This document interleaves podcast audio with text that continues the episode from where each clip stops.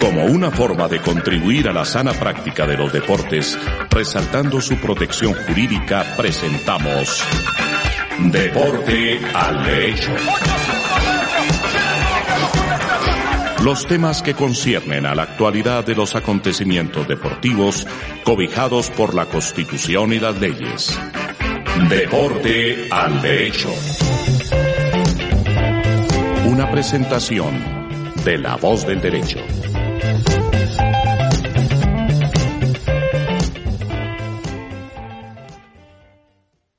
Buenos días, buenas tardes, buenas noches. Les hablamos desde La Voz del Derecho en Deporte al Derecho, un programa que trata los temas jurídicos del deporte. Últimamente ha sido el fútbol, pero prometemos hablar eh, de deporte, dopaje, temas organizativos. Pero es que mm, el fútbol, pues realmente es lo que nos da eh, tema en derecho deportivo y trabajo a los que estamos en ese, en ese, en ese ramo y pues cada vez hay más y FIFA se ha portado de manera, eh, últimamente de manera bastante eh, acuciosa en cambiar varios temas. Les habla Andrés Charria desde Bogotá y Rafael Alonso desde La Coruña, dos abogados especializados en Derecho Deportivo con una experiencia cada uno de más de 20 años, estoy seguro, por lo cual acá hay conocimiento y canas. Rafa, buenos días. Muy buenas a todos. Bueno. Encantado de estar en un programa más. Bien, después de la final de la Champions, donde un partido bastante malo, pero ahí es cuando nos damos cuenta que eh, a veces el dinero no es lo es todo en el fútbol, aunque decir que Real Madrid es pobre, pues suena eh, casi que grosero, pero digamos que el, el que no fue favorito durante cuatro eliminatorias salió adelante. Eso hay que pensarlo desde el punto de vista organizativo y del negocio. Eh, yo creo que es el Real Madrid con menos estrellas que ha ganado una Champions, pero eso no lo vamos a hablar.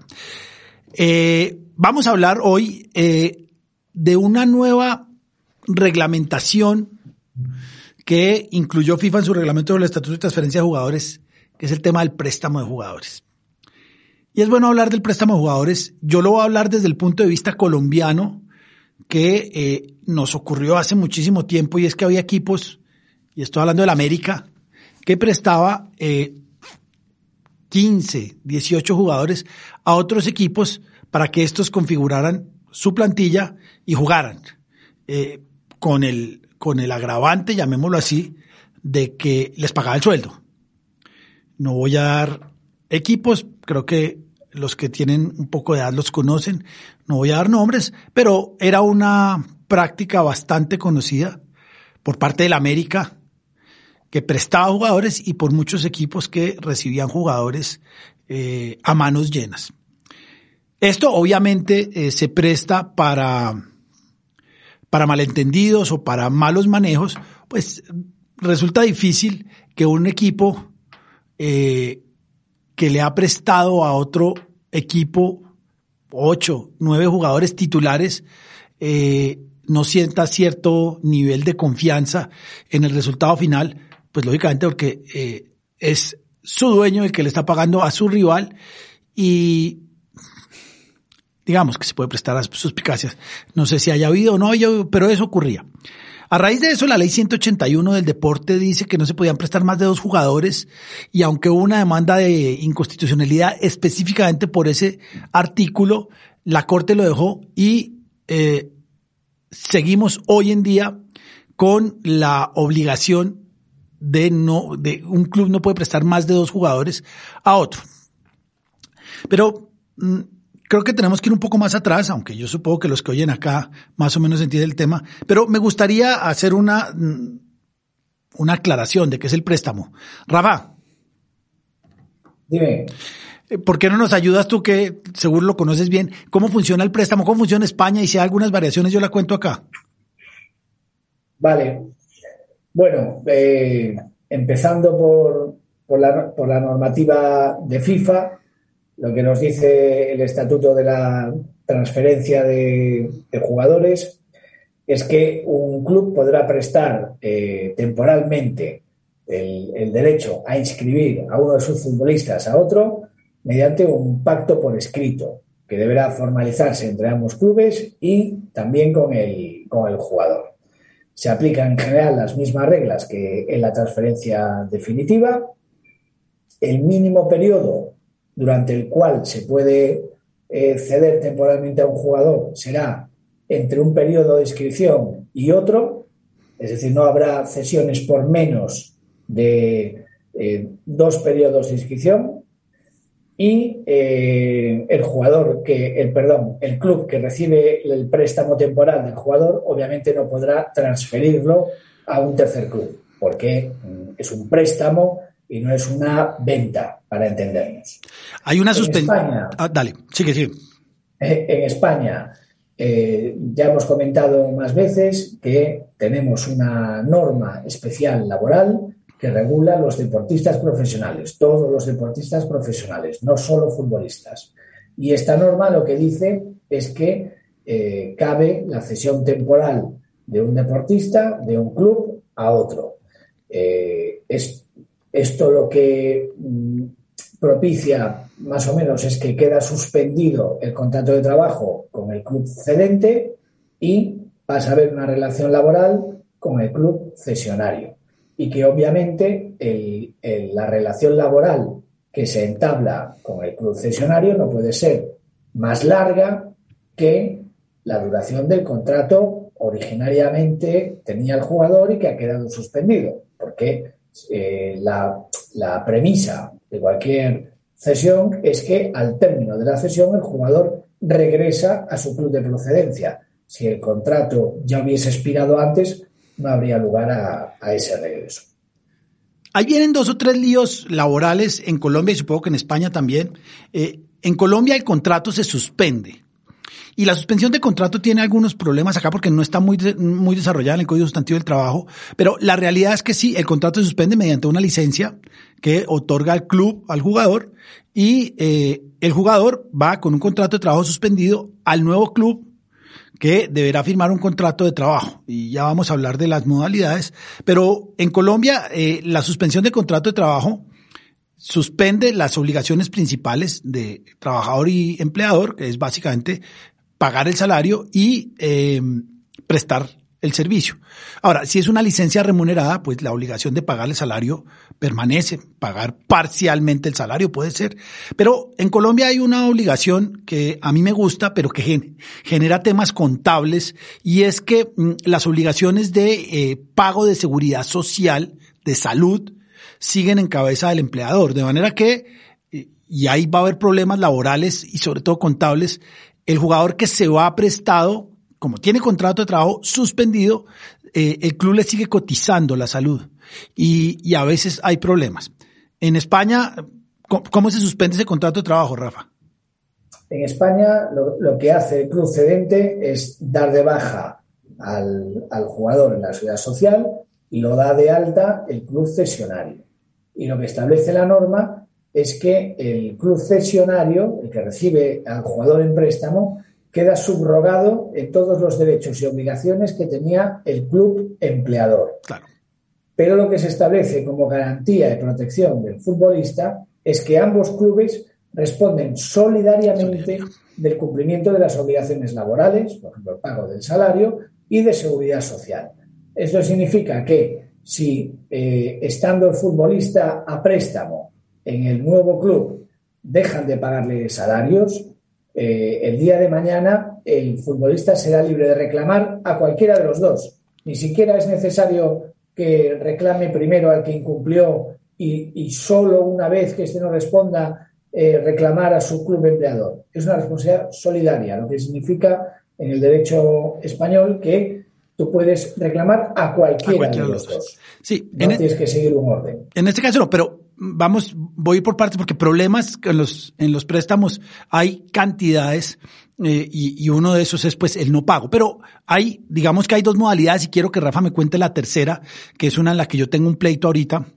Pero eh, hay préstamos con opción, préstamos sin opción, préstamos gratuitos y préstamos onerosos. Empecemos por la primera, un préstamo gratuito es que toda la operación, es decir, el, el antiguo equipo, como habla FIFA, eh, cede el jugador, que es una, era un, así se hablaba antes en FIFA, se cedía al jugador, cede el jugador, el jugador juega en el segundo equipo, en el nuevo equipo, y se devuelve después de terminado el préstamo al primer, eh, al, antiguo equipo, sin que haya de por medio pago de suma alguna. Entonces, eh, el equipo millonario le presta un, un jugador al Deportivo La Coruña, el jugador va, juega con el Deportivo La Coruña, cumple con todas sus obligaciones laborales, tanto club como jugador, y terminado el, el préstamo en diciembre de este año, se devuelve a Millonarios y esa es toda la operación. Contrario Censu, sí es un eh, préstamo oneroso, quiere decir que eh, el jugador va a La Coruña, La Coruña paga una suma de dinero a Millonarios por ese préstamo, eh, que lo paga básicamente para hacer la operación y lo, eh, el, el, contrato de préstamo y el contrato de trabajo se desarrolla igual. En este caso, el, eh, el jugador debe devolverse y el club obviamente debe terminar el contrato de trabajo, debe devolverse al club inicial, pero aparece la segunda y es el préstamo con y sin opción. Y yo me, me, me, detengo un poco en la opción porque para mí y para la Real Academia opción es la posibilidad que tiene una de las partes de escoger. Y por lo tanto, y ahí va mi pregunta, Rafa, en dos minutos, es, no puede haber opciones obligatorias, porque la opción por naturaleza no es obligatoria, es una posibilidad que tiene el nuevo equipo de eh, escoger si quiere o no quiere quedarse con el jugador. Entonces, si el préstamo es con opción, el nuevo club puede quedarse definitivamente con el jugador entonces el contrato inicial se termina y se tendrá que prorrogar el segundo contrato mediante el pago de una suma de dinero en determinado periodo, en el determinado momento. Puede ser un periodo de tiempo, un mes o un día. Entonces, siguiendo con nuestro ejemplo de Millonarios y el Deportivo La Coruña, Millonarios le presta un jugador al Deportivo La Coruña con opción de dos millones de euros eh, a ejercerse en diciembre del 2022. De manera que si La Coruña paga esos dos millones de, euros, el jugador mm, termina el contrato de trabajo por el pago de esta opción con Millonarios y, y La Coruña pues deberá o podrá prorrogar el contrato inicialmente pactado. Pero aparece una y me dicen que es por un tema de fair play financiero, Rafa, una figura que a mí me parece exótica y es la opción obligatoria. Y me dicen que se utiliza mucho en España para eludir el fair play financiero me gustaría, si sabes, eh, que me expliques de qué se trata. Yo, la verdad, nunca he visto un contrato de opción obligatoria porque sería algo contra natura. Es un helado caliente. Eh, es decir, la opción se caracteriza porque llegado un, determinado, una determinada fecha, un determinado periodo que ya se deja pactado al inicio en el, en el contrato de cesión temporal, se le abre al club cesionario la posibilidad de adquirir la transferencia definitiva de los derechos federativos y económicos de ese futbolista. Y para ello ya se deja predeterminado cuál va a ser el precio, la forma y periodos de pago, etcétera, etcétera. Toda opción tiene que ser voluntaria, de lo contrario eh, estaríamos ante un fraude. Y es que los contratos son lo que son y no lo que dicen que son. De forma que si un contrato establece Llegada a tal fecha, habrá una opción obligatoria para el concesionario que tendrá que pagar esta cantidad. A mi juicio, no estaríamos ante una cesión temporal con una opción de compra, estaríamos ante una transferencia definitiva en la que se ha pactado que el precio se hará efectivo en una determinada fecha. Pero no sería una cesión temporal. Para mí, sería una cesión definitiva desde el principio, simplemente con el pacto de pagar el precio en un momento posterior. Con un pago diferido, yo digo lo mismo. Me, tengo, tengo entendido que se hace así es para eh, eh, eludir un poco el fair play financiero y decir que no se ha adquirido un jugador de manera definitiva, sino que se ha tomado en préstamo y así puedes eludir algún un control durante un año y después podrás eh, eh el, el nuevo club que eh, quería comprar el jugador, simplemente ejerce la opción que seguramente estaba contablemente no como una, una adquisición definitiva, sino como una adquisición temporal y seguramente temporalmente puede eludir el fair play financiero. Pero la realidad es que cuando se habla de préstamo, eh, préstamo con opción obligatoria, para mí, más que fraude, lo que están es tratando de ocultar un negocio con el nombre de otro negocio, es una venta definitiva eh, en, eh, una venta definitiva con un pago diferido en el tiempo, que es perfectamente válido, de hecho se hace mucho. Uno ve los clubes eh, latinoamericanos eh, en su afán de recibir dinero, hacen transferencias con pagos eh, a seis meses, a un año, en el, en el entendido de que los clubes cumplen y no va a haber nada. Le daría igual al, al club que va a comprar decir, bueno, yo si usted lo, si usted lo tiene, si usted lo necesita, yo hago un, uh, yo firmo un convenio de préstamo con opción definitiva, que es lo que quiero. Quiero quedarme con el jugador y usted verá qué hace desde el punto de vista contable. Pero digamos que mm, esas son las modalidades y empiezan los problemas. Y acá es donde a mí me gusta, sobre todo cuando doy clase, los exámenes del préstamo son complicados porque ocurren muchas cosas y Rafa ya nos dijo. ¿Qué pasa mm, si el club que recibe al jugador en préstamo no paga? Y, o cumple o incumple con alguna de las eh, de las obligaciones de contrato, no le escriben seguridad social, no le paga, no le paga bien, no le paga tiempo, no le da la, la los instrumentos, las herramientas o los instrumentos de trabajo o cualquier cosa de estas. Yo tengo una idea y, y la, lo digo es si el jugador, pues el jugador está en libertad de terminar el contrato de trabajo con el segundo club, con el nuevo club y puede, y lo, y, y así creo yo, y lo he ganado una o dos veces, y puede dar por terminado inclusive el contrato de trabajo del primer, el contrato que está suspendido y queda libre. No es muy, llamémoslo, no es muy decente, pero me parece que eh, y también hay dudas que tenemos que hablar de los TPIs, pero me parece que el, antiguo club debería estar pendiente de que a su jugador, porque es un jugador que todavía, el derecho de inscripción todavía pertenece al club que lo presta, debería estar pendiente. Y ahí viene FIFA nuevamente que va a empezar a regular, pero eh, en España hay alguna, alguna reglamentación al respecto, es decir, si el nuevo club no le paga, ya dijiste, puede reclamar, y eso acá también, pero el jugador se puede ir. No tengo conocimiento de que exista esa posibilidad, porque claro, eso eh, sería un, precedente muy peligroso. Eso haría que la mayoría de clubes no querrían ceder a sus eh, grandes talentos jóvenes. Claro. Porque dice, a ver si el club al que lo mando va a incumplir y este chico se me puede ir de manera gratuita por el incumplimiento de un tercero. Entonces, eso sería un, precedente muy peligroso y, los clubes serían reacios a prestar a sus mm, futuras estrellas si esto se pudiera llegar a dar. Claro, lo que pasa, Rafa, es que a mí me pasó fue que el, nuevo club incumple, el, el jugador vuelve a su antiguo club, que tenía un salario mucho más alto, y obviamente están cerrados los periodos de inscripciones, y el club le dice, pues, señor, acá no lo podemos recibir, y le dice, pero págame el salario. No, porque es que el salario se lo tiene que pasar, pagar el, el club al que le prestamos. Y el jugador queda, quedaba tres o cuatro meses eh, en el aire. En ese momento terminó. Pero fíjate que FIFA eh, eh, indica que el, que el club, y por eso voy, cuando ocurre esto, y ya vamos a hablar de un reglamento, FIFA dice el club lo debe recibir no es una potestad, sino una obligación. Obviamente, si no lo recibe, que fue el caso que me tocó a mí, pues el jugador da por terminado los dos contratos de trabajo. Pero dice FIFA, y ya voy para allá, eh, que el club debe recibir al jugador. Existen... Claro, Ahí, ahí es lo que tú dices, ahí habría también un incumplimiento del club empleador original, porque él tiene el deber de pagar el salario si no lo hace el concesionario. Pero hasta ahora, hasta ahora lo dice FIFA, porque antes pasaba y a mí me pasó que el jugador se quedó, porque le dice, no, no puede buscar club, pues porque está cerrado el periodo de inscripciones. No le voy a pagar yo porque el contrato está suspendido. Y el otro club también no, tampoco le va a pagar porque ya lo despidió, no le pagó, o el jugador terminó el contrato de trabajo y queda tres, cuatro, cinco meses eh, sin recibir salario. Entonces, existen esos. Existen muchos problemas cuando se usa el uso de la opción, cuando se hace uso de la opción. Si, ¿Qué pasa si el jugador se lesiona en el préstamo?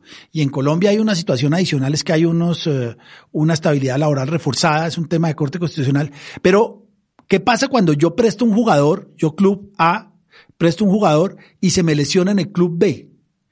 Ahí, eh, Obviamente en Colombia como el, club tenía que seguir cotizando seguridad social, pero eh, aparecen accidentes de trabajo que no sabe quién lo va a cumplir si una entidad provisional en el antiguo club o en el nuevo club, qué pasa si hay incumplimiento del contrato, qué pasa y, también vi, tuve un caso en que el, el nuevo club hace uso de la opción eh, no para renovar el contrato, sino para vender al jugador.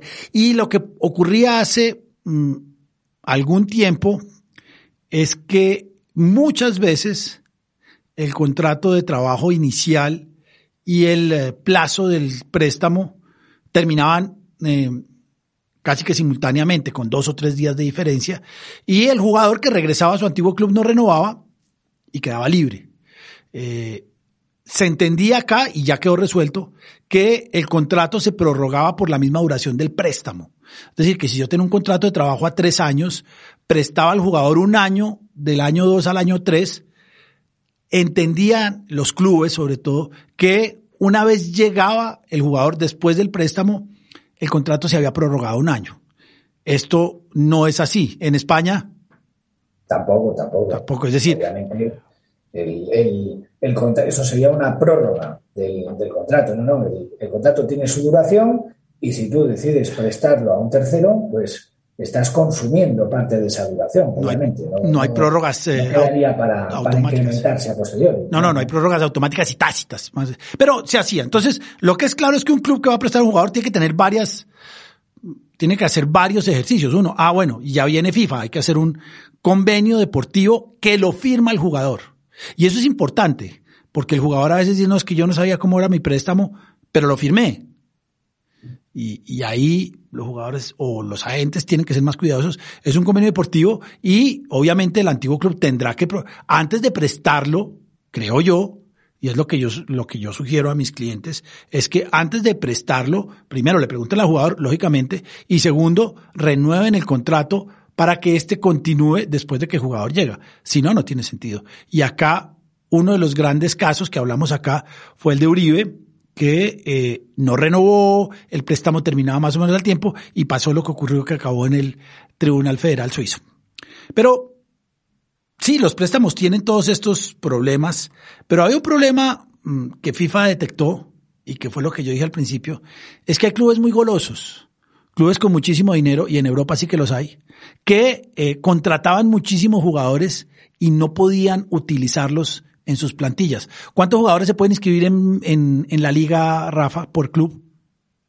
Veintitantos, no te sé decir exactamente, pero aquí también hubo en el pasado, pues mira, por ejemplo, en Deportivo de La Coruña, eh, hace 20 años, creo que se juntaba en la pretemporada con cuarenta y tantos jugadores y empezaba a cederlos. El Chelsea, hace 10 años así, también era y el Benfica, eran, tenían una cantidad de jugadores cedidos por todo el mundo impresionante, sí, sí.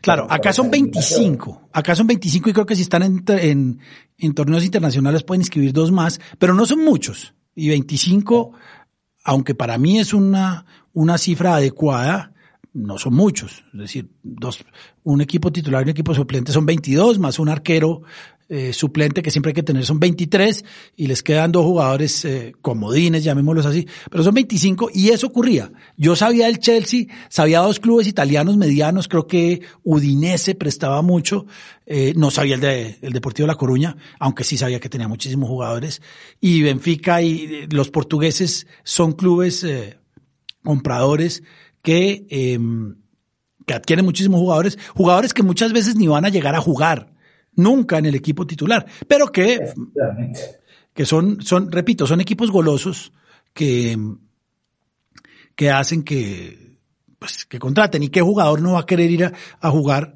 en un club europeo, sobre todo que supongo los salarios, supongo no, estoy seguro, son muy superiores a los salarios que se ganan en, en Latinoamérica. Entonces Viva se dio cuenta de eso y dijo, acá hay que hacer algo. Ya reguló el primer tema, que es el de los traspasos puentes, que podía haber préstamos y esto, pero acá dijo, vamos a tocar el tema de los préstamos. Y lo tiene regulado, lo, reguló de manera, mm, llamémoslo que detallada, indicando primero duración, después eh, terminación y después empieza a hacer una limitación del número de jugadores que puede prestar un club y del número de jugadores que puede recibir un club en préstamo. Entonces, Rafa, te oímos. Sí, esto has, escrito un artículo muy interesante precisamente en asuntoslegales.com, que lo, podéis eh, consultar ahí bajo el título de préstamos y ahí te haces eco de estas limitaciones que van a entrar, creo que en julio de 2024, ¿no? Empiezan ahora, pero hay, hay un periodo de, de transición. Eh, creo que hay algunas cosas que empiezan ahora, eh, temas de duración de los préstamos eh, y mm, prórroga de los y obligaciones. Esas, esas sí sé que es real. El jugador puede, si, si le incumple el club recibido, el jugador puede regresar a su, a su antiguo club y el club debe recibirlo. Pero las otras sí son, son hasta el 24. Pero sí me gustaría que nos contaras un poco el tema de la, el, la cantidad de jugadores que se pueden prestar. Sí, pues eh, la regla general va a ser no se van a poder prestar más de seis jugadores por club. Es decir, un club no podrá ceder más de seis jugadores, el resto tendrá que mantenerlos en su estructura. Al mismo tiempo, ningún club podrá recibir más de seis jugadores en préstamo a lo largo de una temporada, con lo cual eh, ciertos clubes que no tienen su cantera propia o que no tienen recursos para poder eh, eh, fichar jugadores, pues no podrán abusar de las cesiones temporales, porque las cesiones limitadas son máximo de seis por plantilla. Y después, para evitar la influencia de mm, unos clubes sobre las decisiones deportivas de otros, se limita el número de jugadores que podrán ser cedidos de un club a otro, que será en este caso eh, un máximo de tres. tres. Es decir, como máximo tú podrás recibir seis jugadores cedidos, pero si vienen de un mismo club, no podrán ser más de tres. Los, otros tres tendrás que tenerlo de otro club o de otros clubes. Claro, ahí, yo no sé, eh, desde el punto de vista de los jugadores los va a afectar. Sin lugar a dudas, va a llegar, va a haber un momento de aquí al 24 en que los clubes se van a tener que desprender eh, de, muchos jugadores lo que decías, no sé cuáles serán ahorita, pero estoy seguro eh, de muchos jugadores que tienen por ahí eh, eh, deambulando por el mundo que no los van a poder seguir prestando. Es decir, supongamos que en Colombia, que la plantilla es de 25, un club podría tener básicamente con contrato de trabajo suspendido o ejecutándose 20, 31 jugadores. Es decir, que aquellos clubes que tenían 40 jugadores con contrato de trabajo, pues ya no lo va a poder hacer, aunque, y ahí voy a, con eso voy a rematar, eh, aunque hay, hay trampas. Pero me parece que es sano, me parece que FIFA, bueno, dice que el contrato, el préstamo mm, deberá iniciar y deberá terminar en periodos de inscripciones. Es decir, inicia en, en septiembre, termina en diciembre, inicia en enero, termina en junio. Más o menos esa es la idea. Y solo pueden durar, que también me llama mucho la atención, un año. Solo no, máximo pueden durar un año. Pueden durar seis meses o un año. Y eso hace que eh, el préstamo... en España ya está, ya está en vigor, por ejemplo, en el reglamento de la Federación Española ya, ya se contemplaba antes de esta modificación de FIFA que las, la duración máxima de las sesiones es hasta, la, hasta el final de la temporada que se trate. No se podía exceder de una temporada a otra. Y es lógico. Claro, es lógico, en Colombia los contratos son máximo a tres años, un préstamo de un año es largo para, una, para tres años, es una tercera parte, pero en España que hay contratos a cinco años, pues de pronto dos años será más adecuado, pero, pero bueno, eso es lo que dice FIFA. Eh, pero echa la ley, echa la trampa. Y hay dos o tres temas que yo he estado pensando de cómo eludirlo. Hay varios. Acá, repito, como en Colombia solo se pueden prestar dos al mismo club, bueno, lo primero que hacen los clubes es diversificar. En vez de prestarle seis a un club, le prestan dos y eh, le prestan dos a otro y otro. Porque el préstamo básicamente tiene dos causas. Una es esa, que son clubes golosos que tienen muy buenos jugadores y que los prestan porque no tienen cómo ponerlos. Yo me acuerdo del caso de Adebayor cuando fue al Real Madrid, venía precisamente del, del Chelsea y era un gran jugador, pero que básicamente no cabía en el club. Eh, y ese es un préstamo que que se pues no se debía terminar, pero sí es un préstamo que no tiene mucho sentido. Básicamente es que superaron la cantidad de jugadores frente al apetito que tiene el dueño o el gerente deportivo de pues la cantidad de dinero para hacerse con los jugadores. Eso por una parte. Pero hay otros préstamos que son, digamos que los que se utilizan o los que lo utilizan los clubes grandes latinoamericanos, yo hablo de los colombianos, es que tienen buenos jugadores en, en divisiones inferiores que no les caben en la plantilla y que tienen que jugar, que tienen que jugar porque están en, entre los 17 y 22 años, donde es donde el jugador despunta y los prestan para que gane minutos. Claro, y, ahí siempre le preguntan a uno, ¿puedo obligar a que lo, lo, lo, lo siempre sea titular? Pues por una razón, por dos razones no. Uno es porque si el jugador está lesionado, sería una obligación de imposible cumplimiento. Otra es porque no se le puede obligar a un técnico ajeno a que ponga un jugador. Y la tercera es porque FIFA ya no lo deja con el tema de los TPIs, que los vamos a hablar la, en el próximo programa, es que no puede haber una, eh, no se, un club no se puede inmiscuir en las políticas laborales de otro club. Pero no estoy hablando de eso. Pero el, el préstamo de jugadores jóvenes es un préstamo que se utiliza y se utiliza mucho. En el sentido de que hay jugadores buenos. Yo me acuerdo del Cucho Hernández, que creo que lo, lo firmó el Granada, pero en ese caso no era que no lo pudiera poner a jugar en España, sino que no era, no era mayor de edad, tenía menos de 18 años, y le tocó jugar básicamente para cumplir los 18 años en el América. Pero, pues hay muchos jugadores que están allí por, para hacer minutos. Pero volviendo a las trampas, entonces en Colombia hay dos o tres formas de eludir esa prohibición de dos jugadores por equipo, que ahora será por FIFA de tres. Una es, eh, bueno, la primera es la, llamémoslo la, reglamentaria, es prestar solo dos. Pero hay muchos equipos que tienen muchísimos jugadores y hacen figuras como eh, prestan a dos y hay dos que los firman con una especie de pacto de retroventa y así lo titulan. Es una venta de un jugador, aunque sabemos que es una transferencia definitiva, con un pacto de retroventa. Entonces, cuando yo empecé en el fútbol decían, es el pase y el contrapase. Es decir, lo que hacen es que firman el jugador, eh, hacen la transferencia y el club, eh, el, el antiguo club, que ahora será el nuevo club, se compromete a un valor determinado a recomprar o a hacer una transferencia de regreso del, del jugador. Esa es una. Hay otros que hay convenios interinstitucionales entre varios, entre dos clubes, en el cual el, club que tiene muchos jugadores le presta dos jugadores y le transfiere definitivamente dos, los otros jugadores y en el convenio interinstitucional se compromete a devolverlos. Esa puede ser una. Yo estaba pensando, por ejemplo, equipos como el Manchester City que tiene ya cuatro o cinco equipos regados por el mundo, el New York City y creo que hay uno en, España. Hay uno en Australia también.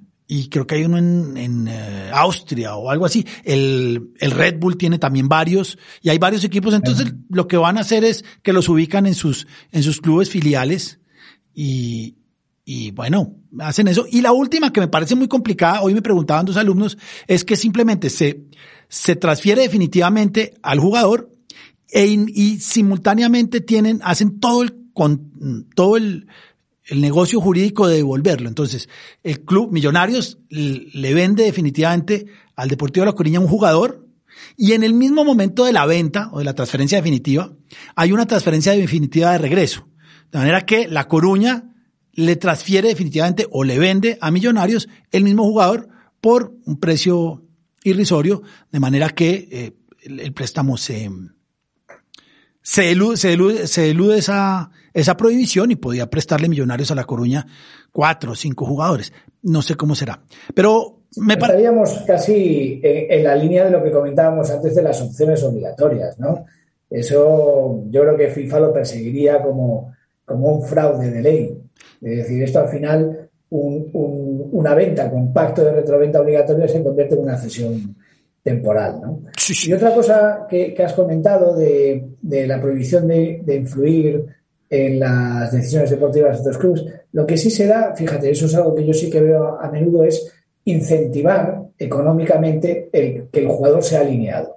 Por ejemplo, el préstamo es gratuito, eh, o al revés, el préstamo tiene este precio, pero si el jugador juega al menos X porcentaje de los partidos o de los minutos de la competición, descontando aquellos que haya estado lesionado o sancionado, el precio se convertirá en gratuito. Y es una manera de incentivar la, alineación de, ese jugador. Y después, precisamente, como mm, la finalidad de la cesión, como dices, es que el jugador se ruede, juegue, etcétera, eh, el periodo mm, que está en el club cesionario computa para el mecanismo de solidaridad. Y entonces lo que se suele pactar muchas veces es, aunque a ti, club cesionario, te corresponde cobrar el, el porcentaje de mecanismo de solidaridad por esta temporada que te cedo al jugador, pactamos que me lo pagarás a mí de vuelta, ya que la cesión es gratuita. Eso también suele ser habitual. No había que renuncia a cobrar la solidaridad. No había que en cuenta esos, esos incentivos para que el jugador juegue, pero es muy interesante, porque básicamente lo que quieren los clubes que los prestan es que los jugadores jueguen. En eso sí es, es clarísimo. Y acá, mm, supongo que el Chelsea también lo hacía, los clubes grandes prestan a los jugadores y ellos continúan pagándoles o todo el salario o parte del salario. Eh, Efectivamente, eso, eso es otro punto a comentar. Claro. Eh, que el, puede ser un préstamo gratuito y el cesionario paga todo el salario, o incluso pactan que el club cedente siga pagando una parte del salario y a veces todo el salario, sobre todo cuando es un club, pues como esto que decíamos, un club satélite, un club de la órbita del club cedente, dices que me interesa mucho que el jugador vaya allí y juegue y estoy hasta dispuesto a pagar el salario íntegro con tal de que tenga minutos. Claro, pero hay un problema, Rafa, hay un problema jurídico que yo lo vi, no sé cómo lo solucionaron, porque sé que lo solucionaron, y es que eh, en el préstamo donde el, antiguo club paga todo el salario, pues no puedes firmar un contrato de trabajo con el nuevo club porque no hay salario.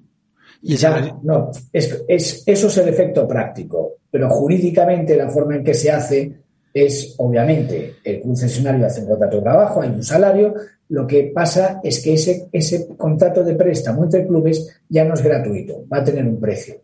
Un precio que va a coincidir con la cantidad que va a tener que pagar el cesionario en concepto de salario. Así que cada mes recibe el dinero con el cual pagarle el salario a los jugadores. A mí me tocó, pero eh, lo que me decía el nuevo club es, no, yo no voy a firmar contrato de trabajo. Yo le decía, no lo puedo escribir. Me dice, no, no se preocupe, yo lo escribo. Le, pero es que si no le va a firmar contrato, si no le, si va a hacer un, no puede hacer un contrato sin salario. Me dijo, no. hasta ahí llegaba el dirigente. No, no lo puedo hacer. Pero entonces. Y para otro, y para otro programa tenemos que dejar el tema de la cláusula del miedo. Esas penalizaciones por alinear al jugador prestado contra el club de origen, contra el club cedente. Eso lo podemos hablar después porque es interesante. Pero entonces me decían a mí acá, bueno, yo no voy a firmar contrato porque no le voy a pagar salario. Porque si le voy a firmar contrato, tengo que pagar seguridad social y tengo que pagar una serie de cosas que hay en Colombia y por lo tanto me va a costar. La idea es que no me cueste nada. Entonces sigue con el contrato de trabajo en el antiguo club Millonarios La Coruña, sigue con contrato de trabajo en La Coruña, en Millonarios, pero, y eso lo dice FIFA y lo dicen todos los reglamentos, para inscribir un jugador hay que depositar copia del contrato de trabajo. Si no tiene contrato de trabajo, me parece difícil. Acá no sé cómo lo habrán solucionado, pero lo solucionaron y eh, al final esos préstamos que eh, el club paga mediante una licencia remunerada. Entonces lo que hace el lo que hace el antiguo club es que le da una licencia remunerada, le sigue pagando el salario o parte del salario y si es parte del salario, pues el nuevo, el nuevo club firma contrato de trabajo. Pero lo complicado ahí es, y yo sé que lo solucionaron en Colombia porque el, después me enteré que son muchos, es cuando no le pagan salario y evidentemente no hay forma de hacer un contrato de trabajo. Porque hay clubes que dicen, no quiero saber nada de contrato de trabajo porque me trae una cantidad de problemas administrativos, contables y financieros, porque tengo que pagar unas sumas, que me quedo sin contrato de trabajo, pero el jugador juega en el otro club. Pues bien, FIFA mm, entendió que el tema de los, eh, de los préstamos era complicado. FIFA quiere regular eso. Lo próximo que viene y seguramente de aquí a septiembre va a haber uno o dos programas, es el tema de los agentes. A pesar de que ya murió Mino Rayola, era uno de los que más dolor de cabeza con Jorge Méndez le produce a FIFA por las comisiones astronómicas que cobran. A mí no me parece mal, pero aparte de que me da un poco de envidia, no me parece mal que cobren mucho. Esa es una, es una realidad. Ellos son, cuando alguien ha intentado eh, mover jugadores, yo creo que lo que se gana en estos, estos tipos es mucho, pero es bien trabajado. Eso lo vamos a tocar después. La realidad es que FIFA eh, entró a conocer de los préstamos. Eh, no he visto si tiene, si tiene Rafa, en Colombia no va a haber problema, al menos en, en el límite de jugadores. Si eso tiene que pasar directamente sin ningún cambio de coma a la reglamentación nacional, no lo he visto. Lo podríamos ver y, y comentar el próximo programa, o si tú lo sabes. En principio, esto regiría para los préstamos de que involucra a dos federaciones nacionales. Sí, préstamos internacionales. Préstamos de jugadores del Chelsea al Atlético de Madrid, Exacto. etcétera. Pero, pero no, yo no he visto tampoco, lo investigaremos, si hay una obligación de trasladar esto al, a la reglamentación propia de cada federación nacional. Yo me huelo que no, que no la habrá. No lo sé. Acá no pasa nada. Acá, de hecho, si la pasan, eh, le daría a los clubes la posibilidad de, de prestar uno más aunque evidentemente reglamento de FIFA no supera a la ley, pero bueno, acá podríamos decir que sí, no lo sé. Pero bueno, Rafa, buen programa de los préstamos. Eh, para el próximo programa en 15 días vamos a hablar de los TPIs o la, ¿cómo se llama? La influencia de terceros, eh, que es un, y de hecho FIFA sacó un, un documento muy amplio sobre, más que sobre eh, derechos económicos, que son los TPOs, pero eh, de influencia de terceros que me parece muy complicado. Por lo menos en Colombia es muy difícil. Es muy difícil y acá se infringe esa norma de manera permanente en temas de políticas laborales y contratos de trabajo de los jugadores, sobre todo nuevamente de los que se prestan. Nos vemos de en 15 días, Rafa. Muy bien, ahí estaremos. Un abrazo como una forma de contribuir a la sana práctica de los deportes, resaltando su protección jurídica, hemos presentado Deporte al Derecho. Los temas que conciernen a la actualidad de los acontecimientos deportivos cobijados por la Constitución y las leyes. Deporte al Derecho. Una presentación de la voz del derecho.